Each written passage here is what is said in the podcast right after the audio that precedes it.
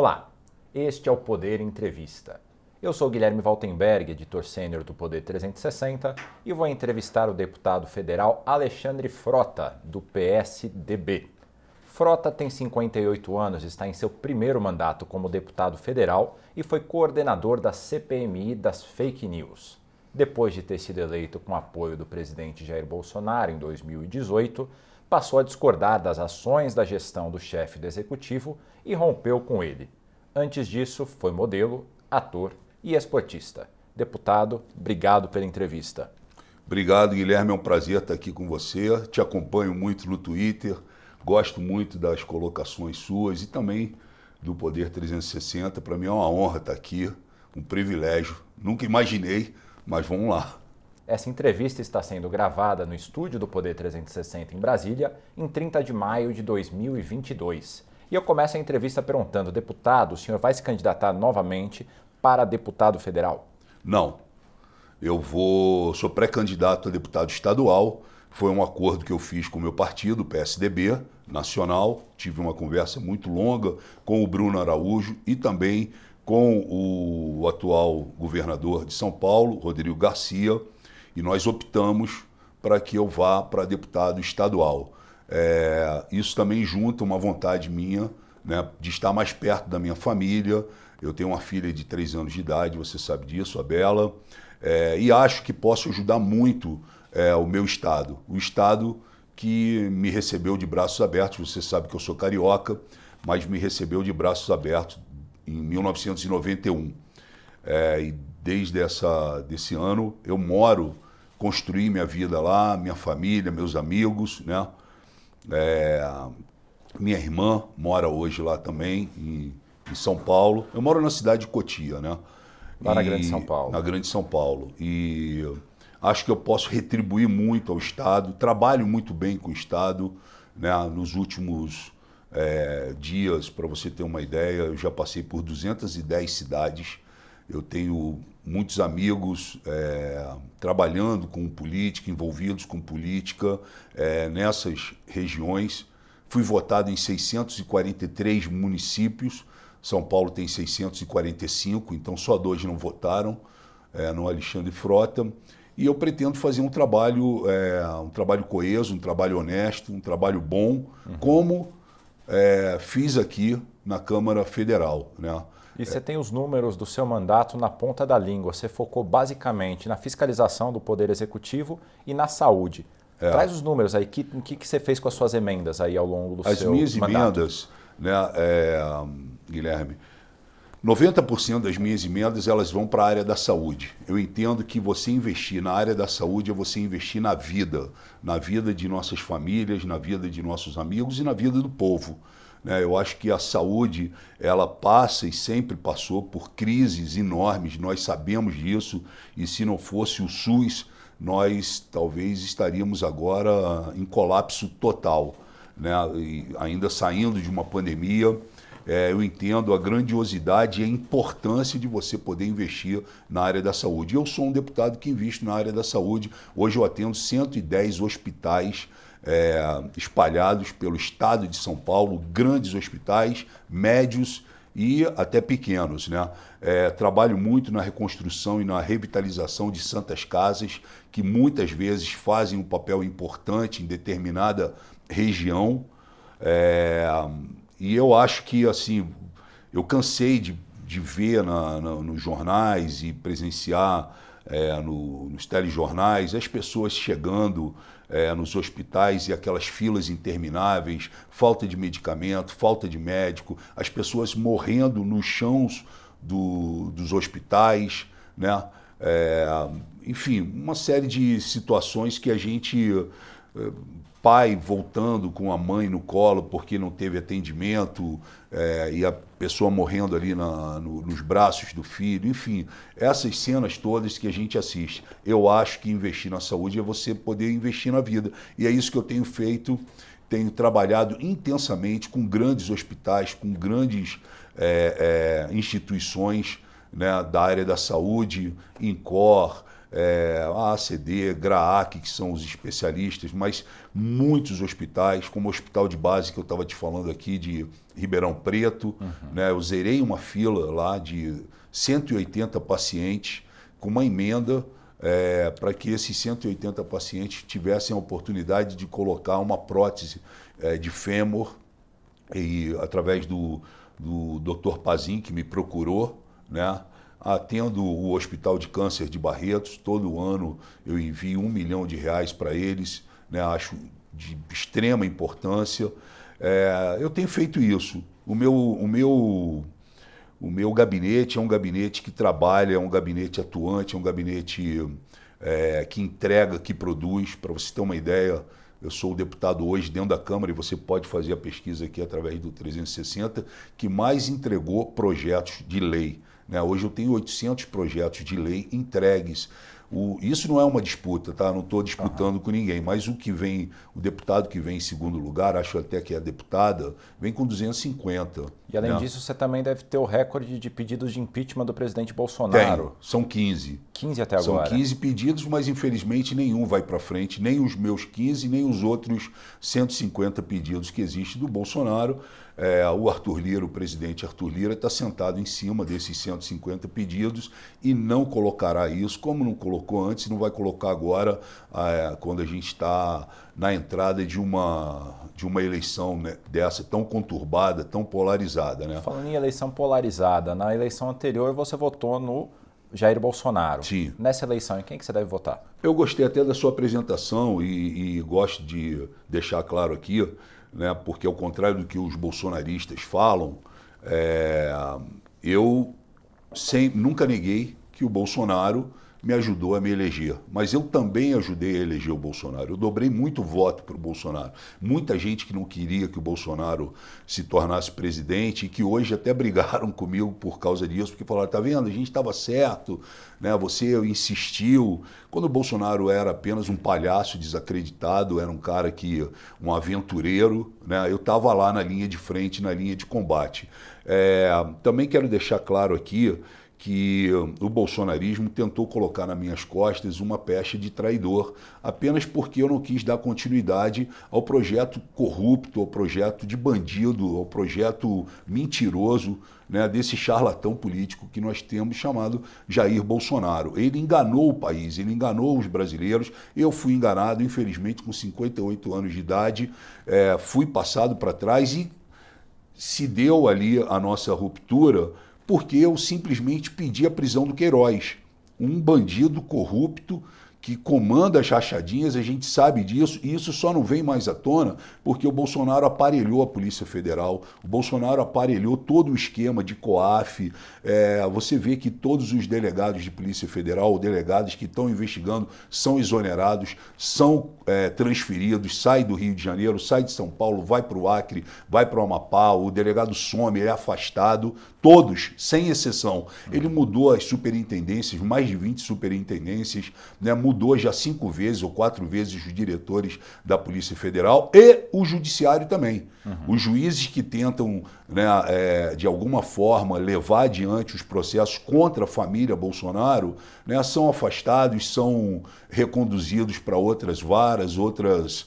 É, outras é, enfim, outros, outros locais né, de, é, onde eles trabalham, e isso tem dado, tem gerado para a gente né, esse desconforto todo é, que a gente vive no país. Eu não me arrependo, eu fui o primeiro deputado em 2019 a entender né, que hum, aquilo não era mais o projeto que havia sido prometido para mim, que havia sido desenhado para mim né, o combate à corrupção, é, trabalhar melhor para o povo brasileiro, de maneira que as, as coisas ficassem mais sólidas e fáceis para o cidadão brasileiro. Nada disso foi feito. O governo Bolsonaro não fez um projeto social. Gostaria que você, como competente jornalista, que eu te acompanho, de um, de um poder 360 que tem tão tanta importância na mídia, me dissesse um projeto social que o Bolsonaro, eu sei que o entrevistado aqui sou eu, mas me dissesse um projeto social que o Bolsonaro tenha feito, que o governo de, tenha feito autoral, de autoria do, do governo. Ninguém vai falar para mim isso. Não vale o do, do Bolsa Família Não, porque isso é uma maquiagem. Tá. Essa é uma maquiagem. Né? Bolsonaro ele, ele, ele fica inaugurando obras que já eram de outros presidentes, obras que eram de outros governos, mas concretamente não fez um projeto social. Nós temos um governo hoje que não fala com as mulheres, que não fala com as classes minoritárias, que não fala com as classes indígenas, não fala com a classe LGBTQI. Uhum. Né? É um governo complicado. O país voltou para o mapa da fome, nós temos 30 milhões de brasileiros abaixo da linha da pobreza, 20 milhões de brasileiros desempregados, temos 12 milhões de mulheres hoje sem marido, com filho, que não sabe o que vão dar de comer daqui a uma hora para o seu filho, que é a famosa né, e triste realidade da insegurança alimentar. Deputado, você estava me falando aqui antes da nossa, da nossa entrevista que você é o deputado, o homem com o maior número de projetos feitos para ajudar mulheres. Dá um pouco mais de detalhes a esse respeito, por favor. Eu nem sabia disso. É. Eu fiquei sabendo quando é, foi feita uma pesquisa, realizada uma pesquisa através de algumas empresas é, especialistas e que acompanham o trabalho do, do, dos deputados, né? E meu nome sai em primeiro lugar como deputado que mais fez projetos em defesa da mulher brasileira. Eu sou o primeiro deputado homem entre os homens, né? Que mais entregou projetos em defesa da mulher brasileira e eu acho que isso é, eu não fazia ideia disso, porque eu vou trabalhando, uhum. vou buscando as questões que importantes né, que são colocadas, tanto nas redes sociais, como também eu recebo muitos pedidos de muitas mulheres né, alertando sobre isso, sobre aquele tema, temas importantes, e eu vou criando isso junto com a minha equipe.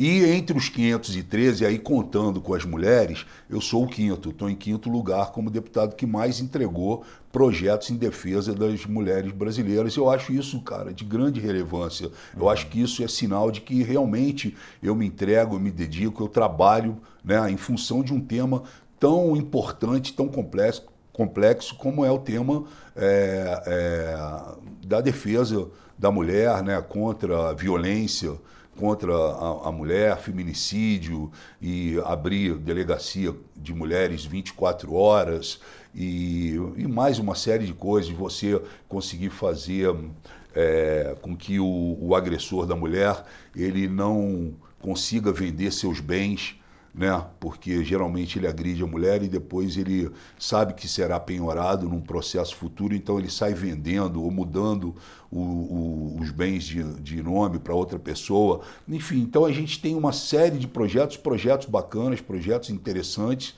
né? Todos protocolados, bem feitos.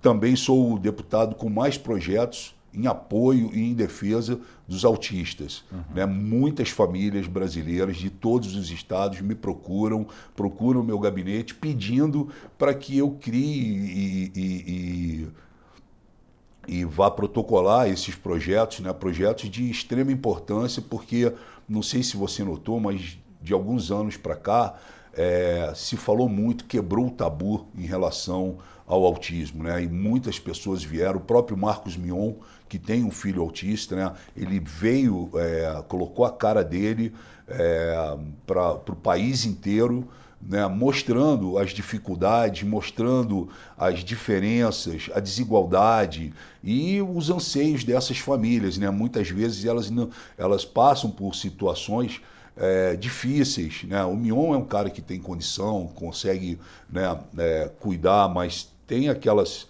aquelas famílias que ficam desamparadas. Então, e o país, você sabe que é o país da desigualdade. A desigualdade nesses últimos anos, ela cresceu assustadoramente no país, né? Um país onde o, o descaso está aí. Você é. anda é. pelas ruas, vê as pessoas passando fome, é, aumentou muito depois da pandemia os moradores de rua, a quantidade de pessoas que foram para as ruas, né? Que hoje estão largadas nas ruas. Então, cara, a gente vive um momento muito triste no país. E, e eu me apeguei a isso, sabe, no meio do, desse meu processo todo, porque eu amadureci muito nesses anos. Eu cheguei. É isso que eu ia te perguntar, porque o teu nome no passado chegou a ser associado ao machismo e agora é. você traz esse dado que é o deputado homem que mais fez projetos é. para auxiliar mulheres vítimas de violência, é, para evitar o feminicídio, por aí vai. Minha pergunta é você acha que essa, é, essa imagem tua de uma pessoa associada ao machismo era errada ou você mudou com o tempo e se transformou em outra errada. pessoa? Sempre foi errada. Eu não sou machista, mas colocaram essa peste de que o Alexandre Frota era machista. Uhum. Né? Eu sempre é, fui um cara amoroso com a minha com as minhas esposas, com as pessoas que se relacionaram comigo. Sempre fui uma pessoa é, de extremo carinho. Eu sempre procurei né, é, valorizar a mulher. Acho que nós temos que ter mais mulheres na política. Eu tenho essa campanha, sou um dos deputados que está à frente dessa campanha de ter mais mulheres na política. E eu sempre fui assim, apesar do velho tênis e da calça desbotada, eu chamo de amor a minha namorada ou a minha uhum. esposa, enfim. Então eu sempre. Né, mas eu acho engraçado, porque ao longo da minha vida, Guilherme, eu fui tendo alguns, algumas. É, até por causa do trabalho que eu fiz, da, das coisas que eu fiz na minha vida, né, eu fui tendo alguns títulos tentaram pintar um Alexandre Frota, né? Porque bad boy, porque eu, eu, sempre fui um cara que falei tudo que penso. Eu Nunca sou um cara, polêmica, eu né? sou um cara autêntico. Eu não fujo de polêmica, não fujo de problema e também não levo desaforo para casa. E aí, com isso, isso gerou um certo, sabe, o cara é um bad boy, vai chegar aqui. E depois que as pessoas conversam comigo 20 minutos, todo mundo fala assim, pô, cara, eu tinha outra imagem de você. Nossa, eu ouço isso todo dia. É. Nossa, eu tinha uma outra imagem de você, eu pensava diferente. Porque esses últimos anos, cara, eu amadureci muito. Eu cheguei na Câmara com uma cabeça, né? Eu tive um choque de realidade, porque quando eu entrei lá, o, porque você sabe que teve uma limpa. E é, os que ficaram são deputados de cinco, seis mandatos, são faixa preta, né? Uhum. E eu cheguei faixa branca lá. Primeira coisa que eu vi quando eu cheguei na Câmara foi, ó, aqui você não vai falar eu vinha com uma rede social muito grande uhum. e com uma reverberação muito grande de visualizações, fazia vídeos com 6 milhões de visualizações e tudo. Então eu falei, cara, como eu não vou falar? Então eu fui me entender né, dentro do, do mecanismo da Câmara, fui, fui buscando me entender, fui estudando. Eu sou um cara que estudo, né, porque é, como você falou, eu tenho, assim, as pessoas pintavam um Alexandre Frota diferente e, porra, eu era o cara que tinha tudo para não entrar. Uhum. Né? Então, eu me esforço mais do que um cara, do que um outro deputado. Então, para você ter uma ideia, como é que é a minha vida? Eu chego na Câmara, eu vou cedo, me reúno com a equipe de técnicos da Câmara e do PSDB uhum. também, e não tenho vergonha de perguntar: olha, eu não entendi isso aqui. E eu quero falar sobre isso aqui. Então, você vê que eu sempre subo lá para o debate, mas eu subo com munição, estudado, entendendo o que é aquilo, o que, o que, para que né, é, é, nós estamos votando, quais serão os efeitos daquela situação, porque você não pode subir ali para falar bobagem, para falar besteira. Claro. Então eu sou um cara que eu estudo, sou um cara que eu vou atrás, sou um cara que entrego, sou um cara que trabalho, né? Eu, eu, eu e, saio. Quem foi que te falou? Fiquei curioso agora. Quem foi que te falou que você não poderia falar na Câmara? Foram deputados na época do PT. Deputados ali do PT que, que porque o PT tinha uma coisa comigo. Hoje não. É. Hoje. Qual é a tua relação com eles hoje? Muito boa. Cogita muito votar no boa. Lula? Cara, eu cogito não votar no Bolsonaro. Isso eu posso te falar que, que você pode. Eu, da mesma maneira que eu trabalhei muito para eleger o Bolsonaro, eu posso te falar que eu estou trabalhando para tirar o Bolsonaro. E agora né? falando uma coisa específica sobre o governo, a gente é. falou no começo que parte do teu mandato você dedicou ali a fazer uma fiscalização do Poder Executivo. É. Uma das questões recentes que você trouxe aí para o debate foi um pedido de convocação do ministro Anderson Torres depois daquela cena da Polícia Rodoviária é. Federal em que uma pessoa foi morta dentro da viatura Isso. com um gás e parece que o governo está tentando mudar a tua convocação. É. Conta pra gente o que está acontecendo agora. Bom, primeiro falar um pouco daquela cena que é uma cena de brutalidade, violência desnecessária, né? o cara já estava dominado, já estava algemado, não tinha essa necessidade, eles transformaram aquilo num, numa cena de tortura, numa barbárie e né, culminando com a morte do cidadão. Né? O cara morreu é, sufocado é, de maneira absurda, sem chance de poder se defender. E uma coincidência histórica, exatamente no dia que completou dois isso, anos do assassinato do George, do George Floyd, Floyd nos isso, Estados Unidos. Isso, exatamente isso. E com outro agravante também. Nós tivemos acesso às imagens e às matérias né, que são, é, é, são ministradas no tal curso AlphaCom, uhum. né, pelo professor Evandro Guedes, aonde ele mostra e ensina aquele método de colocar a pessoa dentro do, da caçamba do, do, do, carro da polícia e jogar gás de pimenta, jogar a bomba. Pera, isso é um método? É, isso é um método ensinado, tem, tem ele ensinando o, o, os alunos ali, né, da PRF e de outros cursos que ele ministra.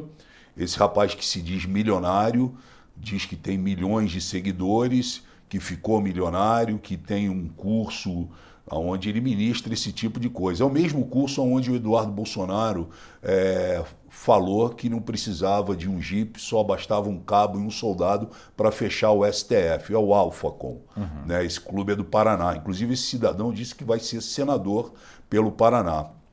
E tem agredido as pessoas que convocam, que confrontam ele, né? ele tem agredido as pessoas na, nas redes sociais. Mas, enfim, é, você me perguntou sobre a convocação. Eu achei que se faz necessário convocar o ministro da Justiça, o Anderson Torres, para que ele possa explicar que método, por que foi feito assim, qual é o sentido dessa situação e por que, que esse cidadão não está preso ainda, esses dois policiais né, aguardando o desenrolar todo da investigação.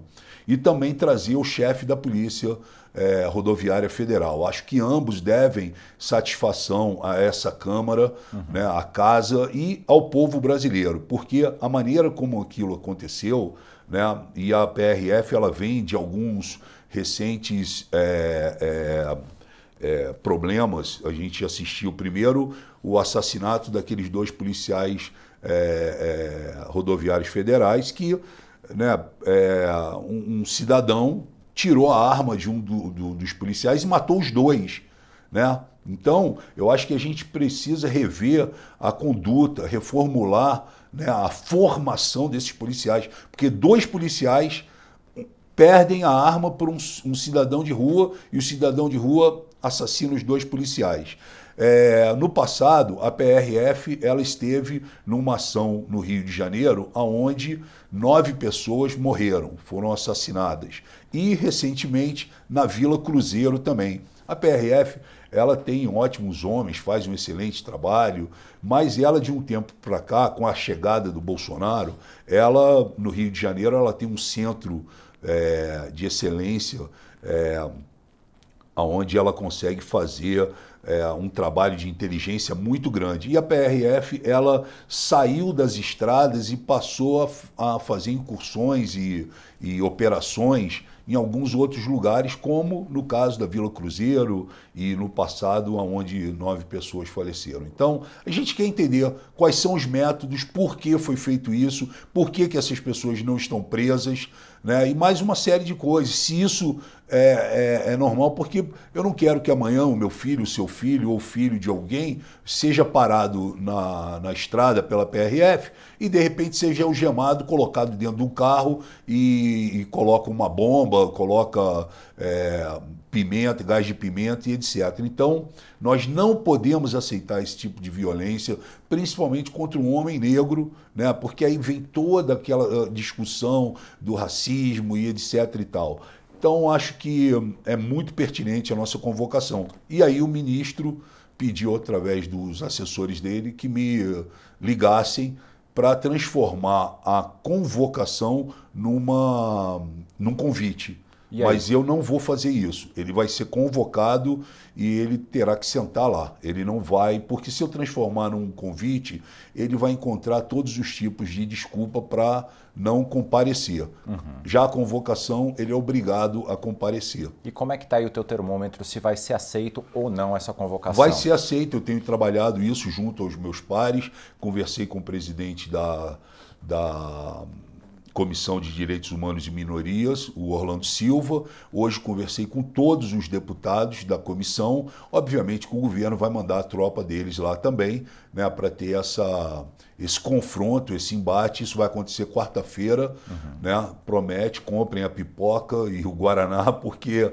o caldo vai ser grosso lá nessa Comissão de Direitos Humanos. E existem outras comissões também que é, foi feito a mesma convocação também. Uhum. Foi o PT fez na Comissão do Trabalho, o delegado Valdir fez na CCJ e numa outra comissão que agora eu não me recordo. Talvez a gente junte todos os pedidos, faça um só e apresente uh, na comissão. Eu acho que a comissão correta deveria ser a Comissão de Direitos Humanos e Minorias. Né? Eu acho que essa é porque o, o processo ele, ele, ele indica né, que seria a Comissão de Direitos Humanos. Então a gente vai trabalhar e essa semana ainda nós teremos aí o embate da Lei Aldir Blanc, dois, da Lei Paulo Gustavo, que o governo vetou e a gente tem que derrubar esses vetos.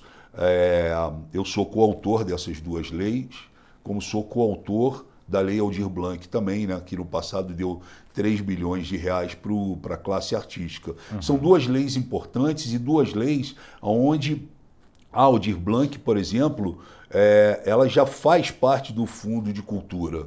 Então, isso não está sendo tirado de algum lugar para ser é, é, entregue ou disponibilizado para a Lei Aldir Blanc. Né? E são duas leis de extrema importância para uma classe que você vê. Hoje nós temos 6 milhões de brasileiros fazedores de cultura, fazendo cultura para o país, sejam eles artistas, poetas, é, atores, atrizes, é, enfim, né, diretores, pessoas envolvidas com a política, seja no audiovisual, no teatro, no cinema, né, no audiovisual ou na área de shows, nós temos 6 milhões de brasileiros que necessitam disso, né, que precisam é, desse processo. E aí parece que para a cultura não tem dinheiro, uhum. mas tem dinheiro para o orçamento secreto que é uma propina institucionalizada, uma propina oficializada. Todos nós sabemos disso. Você já recebeu? Algum não, dinheiro? você pode me virar de cabeça para baixo e não vai cair uma moeda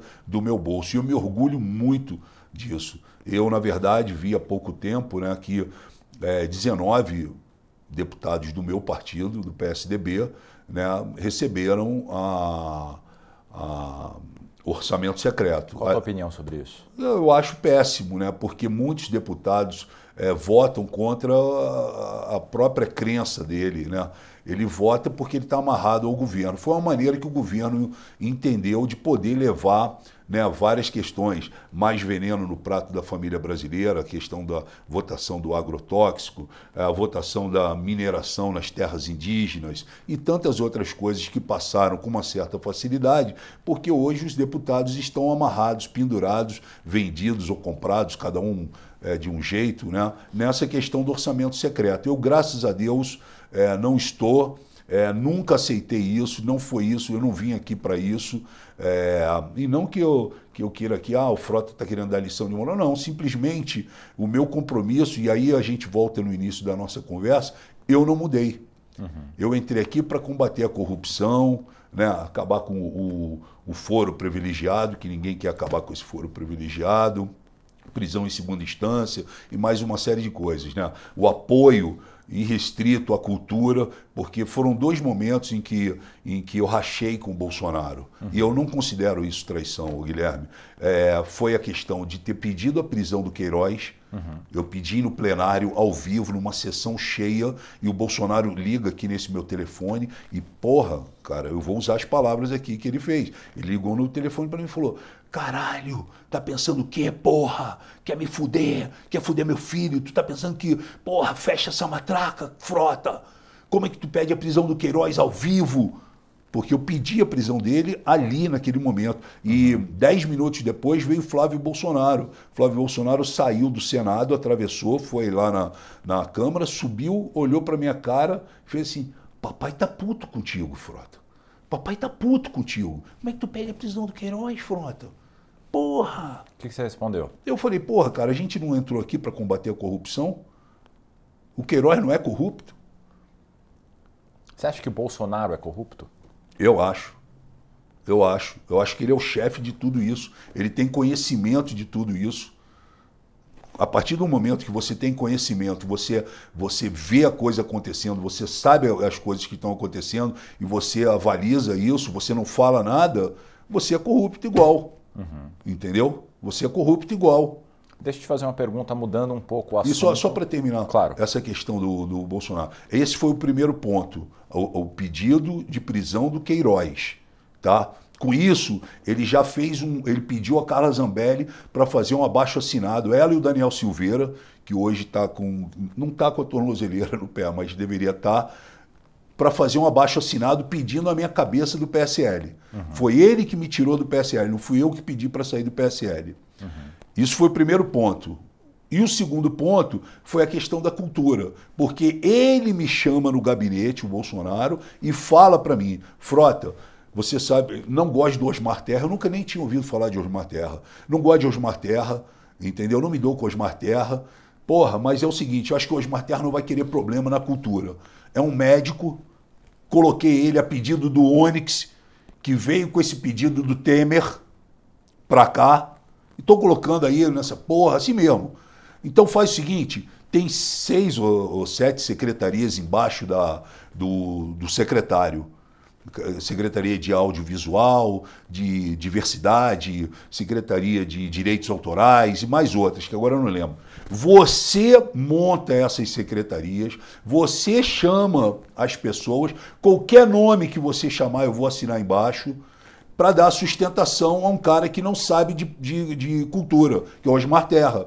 E eu fiz isso, Guilherme. Uhum. Eu nem precisava fazer isso, eu estava quieto, eu fui eleito para ser deputado federal. Eu estava no meu canto lá como deputado federal. Foi o Bolsonaro que me chamou dentro do gabinete dele para isso. Aí eu peguei e saí em campo, porque eu conheço todo mundo da área da cultura e comecei a chamar várias pessoas, não chamei amiguinho meu, chamei pessoas que poderiam dar conta do recado. Tanto é que eu não conhecia ninguém de direitos autorais, eu liguei para o Celso Russumano e falei, Celso, se você fosse montar hoje é, uma secretaria de direitos autorais, quem você colocaria lá para trabalhar? Ele me deu três nomes. Aí eu falei, desses três nomes, qual que você acha melhor? Ele falou, o fulano. Eu falei, então beleza, é esse que eu vou convidar. E convidei.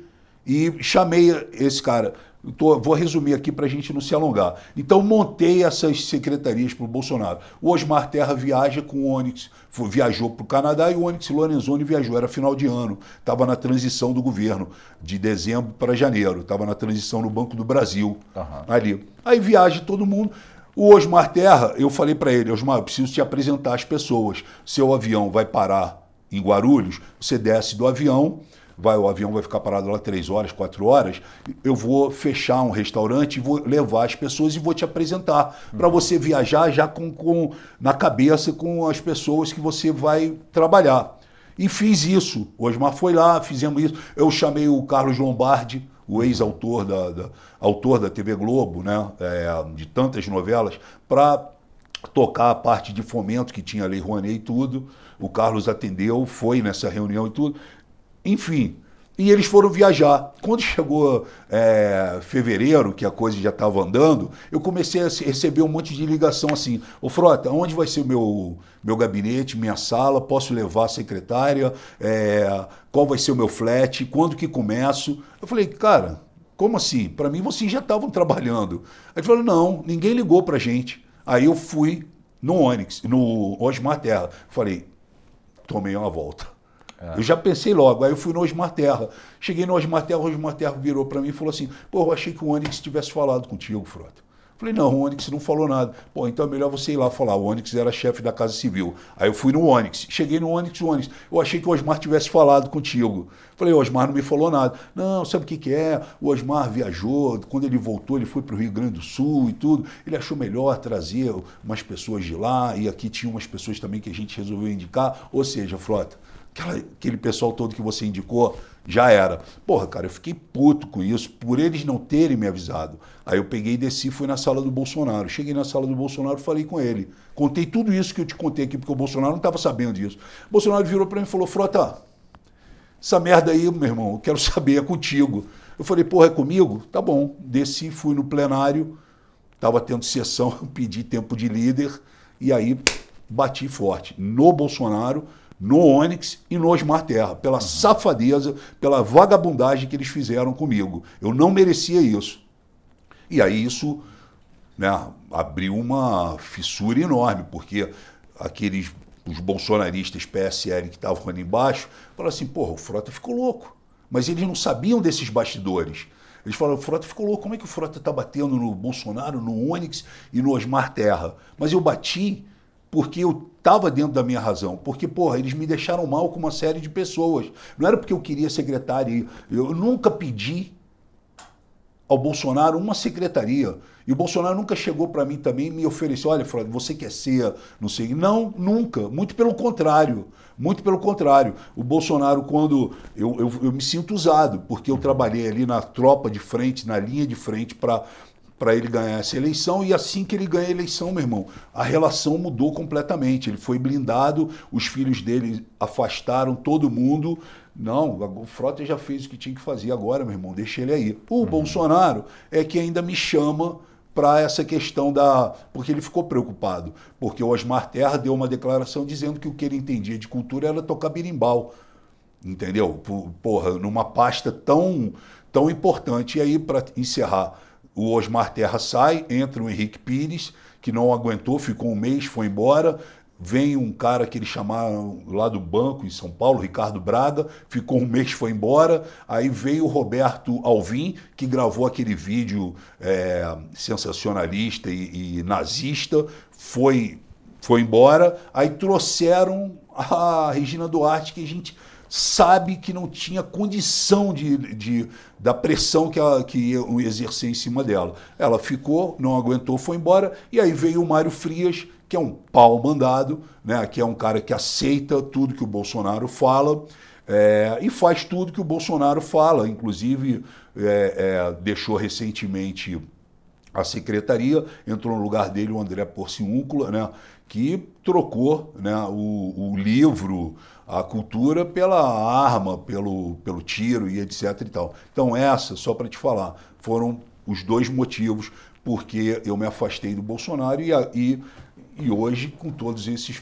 problemas que você vê no país. E uma pergunta a respeito do tema STF. No passado, um vídeo teu com críticas muito duras ao STF Sim. viralizou na campanha. Eles trouxeram de volta agora há pouco Exatamente. tempo. Exatamente. Queria te fazer duas perguntas sobre esse vídeo. Primeiro, você mudou a tua opinião a respeito da STF? E segundo, você acha que foi correta a, a pena que foi implicada aí ao deputado Daniel Silveira depois de críticas à corte? Olha, quando eu fiz a, as críticas ao, ao, ao, STF, eu não era deputado federal, uhum. né? Eu era apenas um, um militante na rua. Então, é, são coisas bem diferentes, com pesos diferentes. É, acho que o STF, em muitos momentos, ele peca, ele, ele ultrapassa os limites é, ele se coloca é, é, muitas vezes com opiniões é, divergentes e fortes e, e assumem para si, às vezes, resolver um problema que não deveria ser deles. Por, outra, por outro lado, também acostumou-se, criou essa cultura de tudo tem que ser resolvido no STF. Então o STF meio que tudo vai para o STF. Ah, o, o Flamengo fez gol, mas o, o, nem o VAR, nem o juiz. Ah, manda pro STF. Tá meio assim, ficou assim, né? Em relação ao Daniel Silveira, as críticas dele, ele já era deputado federal, né? É, é, são críticas ameaçadoras à vida dos ministros, a, a pedindo a volta do AI-5, né? É, incentivando as manifestações antidemocráticas e tudo. Eles entenderam né, que é, o Bolsonaro, é, dando a ele o indulto, a graça, né, não é nem indulto, é a graça, né, livra ele, livra a cara dele dessa, dessa situação toda. Enfim, é, eu acho que foi justa a, a, a condenação dele a, a, nível de votação. É, acho que é, questão do, dos anos, né, os nove anos, oito anos ou nove, pena, nove né? anos da pena, acho que ali foi uma coisa um pouco é, exagerada, né? mas como é, o Daniel Silveira foi um dos primeiros a assinar a minha saída do, do PSL, ele nem pensou nisso duas vezes. Então, se o STF tivesse dado 15 anos para ele, para mim estava tudo, tudo certo também, porque ele já mostrou o quanto ele hum, foi falso, traidor comigo, né, nesse sentido. Eu sempre o tratei bem, eu fui um dos primeiros deputados a recebê-lo aqui na Câmara. Eu me lembro ele chegando meio sem jeito para falar comigo e etc e tal. E, no entanto, na primeira oportunidade que teve, a pedido do Bolsonaro, ele assinou a lista de, de é, para o abaixo assinado para poder me tirar do PSL. Uhum. E nunca teve a coragem de olhar no meu olho para falar isso. Porra, eu assinei, entendeu? Me desculpa, foi o Bolsonaro que pediu. Porra, fiquei entre a cruz e a espada, como é que eu ia fazer? Eu nunca chegou para mim para falar, olha, porra, fui eu assinei, eu o cara quis que eu fosse embora do PSL e que, que eu fosse embora da Câmara, né? Uhum. Então, é, eu achei isso muito... Foi, foi uma sacanagem, foi logo no início do, do, do meu mandato, logo ali, em março de 2019, né? Então foi a gente teve que trabalhar para que eu não pudesse ficar sem partido. Uhum. Na época eu já, já tinha sido convidado para nove partidos ali na hora de né, da, dessa dessa saída minha. É, e fui para o PSDB porque é um partido que forte é, no estado de São Paulo. Né? Ali eu comecei a prospectar a minha ida para São Paulo. Mas eu fui amadurecendo isso junto ao PSDB, fui amadurecendo isso junto ao governador, é, com a minha família, fui conversando, porque, cara, é, é muito difícil aqui você trabalhar aqui né? Você vê, eu, eu sempre estou votando pela democracia, pelo povo, mas estou sempre do lado que perde. A gente quase não ganha nenhuma por causa desse orçamento secreto, entendeu? Uhum. É quase que um, é um trabalho porra, hercúleo, é um trabalho difícil. E você vai para uma votação sabendo que, cara, porra, isso vai, vai ser nocivo para o país, isso vai ser ruim para o país, para a economia do país, para o andamento do país, para o povo, e isso vai passar aqui dentro, cara. Uhum. Porque, cara, os caras ficaram amarrados, entendeu? No, nessa situação, e aí para a gente é difícil. Eu fico. Né, a gente briga, a gente fala, a gente discute, a gente debate, mas chega uma hora que é, fica inviável. Como é que o cara, meu irmão, ganhei 50 milhões de, de emenda, diz um deputado. E falando sobre o seu partido, como é que, assim, você se aproximou bastante do ex-governador João Dória. Sim. Como é que você viu a saída dela, dele da, da disputa pela presidência? Olha, eu acho o seguinte, o Dória,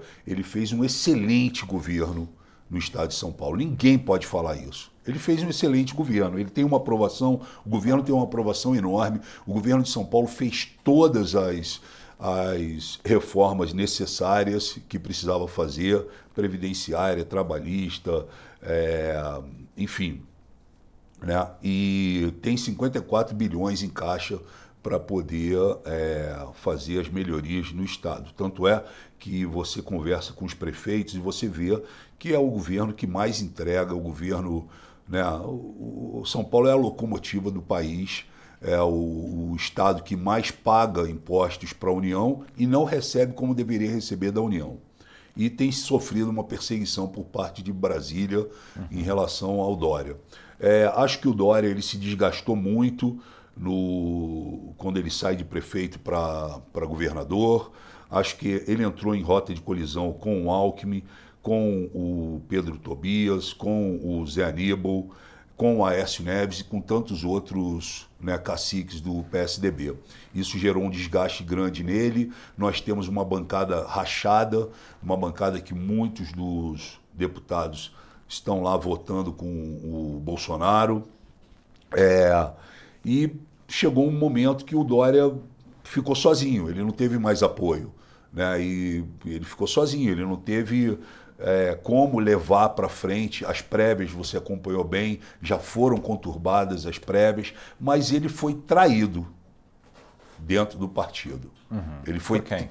Ah, por todo o sistema. Tá. Né? O sistema do, do, do partido pro, prometeram coisas para ele e que quando chegou num momento, aí, e o Dória não teve um dia de descanso. Né? Com, é, quando ele ganhou as prévias, teve o, a questão com a Aécio, depois teve a questão com o Eduardo Leite. E aí você vê que faltam quatro meses. Eu não acredito nessa terceira via. Não existe terceira via. Faltam quatro meses, a não ser que aconteça um fato muito diferente, né? mas eu acho essa terceira via com uma dificuldade enorme de poder, é, de alguma forma, né, se apresentar é, com uma proposta que possa é, cair e que, os e que a, o povo brasileiro possa se apaixonar. Uhum. É, Simone Tebet, então. A Simone Tebet, ela, ela continua aí com os 2% dela, saíram as pesquisas, né? infelizmente colocaram na cabeça dela que ela pode ser é, e democraticamente ela tem todo o direito de se lançar e tentar. Né? Mas eu não acredito na Simone Tebet, em hipótese alguma, não acredito. Seria até legal que tivesse uma mulher, mas infelizmente é, não dá para Simone Tebet, não dá para o Eduardo Leite chegar também.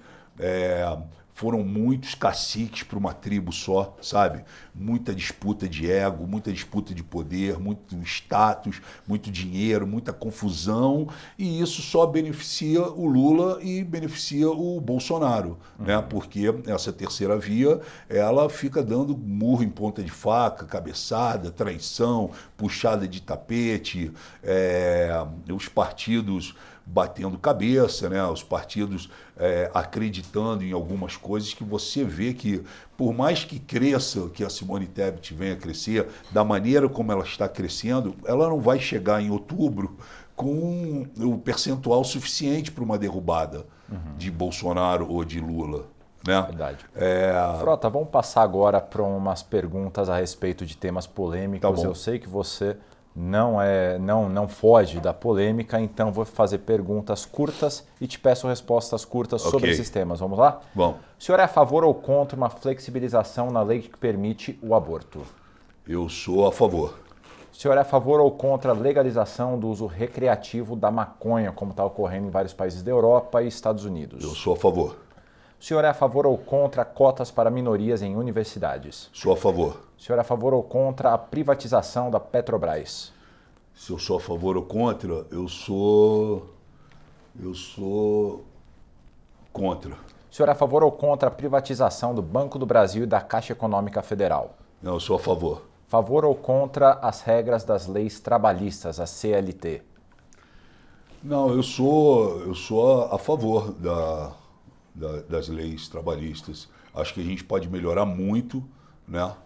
inclusive o salário mínimo, mas a gente precisa trabalhar isso. Isso é um tabu que precisa ser quebrado dentro da Câmara. A gente precisa olhar isso com maior atenção. O senhor é a favor ou contra a reforma administrativa que torna mais fácil a demissão de funcionários públicos? Eu sou contra. O senhor é a favor ou contra a reforma tributária? Eu sou a favor da reforma tributária. Acho que a gente paga muito e recebe muito pouco. Acho que os estados também sofrem com toda essa situação da tributação. Eu sou a favor. O senhor é a favor ou contra o projeto de lei contra fake news em tramitação no Congresso? Eu sou a favor. Inclusive, eu sou coordenador da CPMI dos fake news. Né? Tenho trabalhado ativamente contra isso, junto, inclusive, aos as redes sociais. Eu sou uma das pessoas que mais tenho combatido isso. O senhor é a favor ou contra o chamado excludente de ilicitude? Eu sou a favor. O senhor é sobre o meio ambiente. Como promover a preservação e, ao mesmo tempo, o desenvolvimento da Amazônia é possível? É possível, é possível. A gente tem que trabalhar, deixar de, de falar tanto, fazer tanta propaganda e, e, atuar mais realmente na, nessa, nesse tema, né? que é um tema que é de interesse nem só nacional, mas mundial. E chega ao final essa edição do Poder Entrevista. Em nome do jornal digital Poder 360, eu agradeço ao deputado Alexandre Frota. Obrigado, Guilherme. Agradeço também a todos os web espectadores que assistiram a este programa. Essa entrevista foi gravada no estúdio do Poder 360, em Brasília, em 30 de maio de 2022.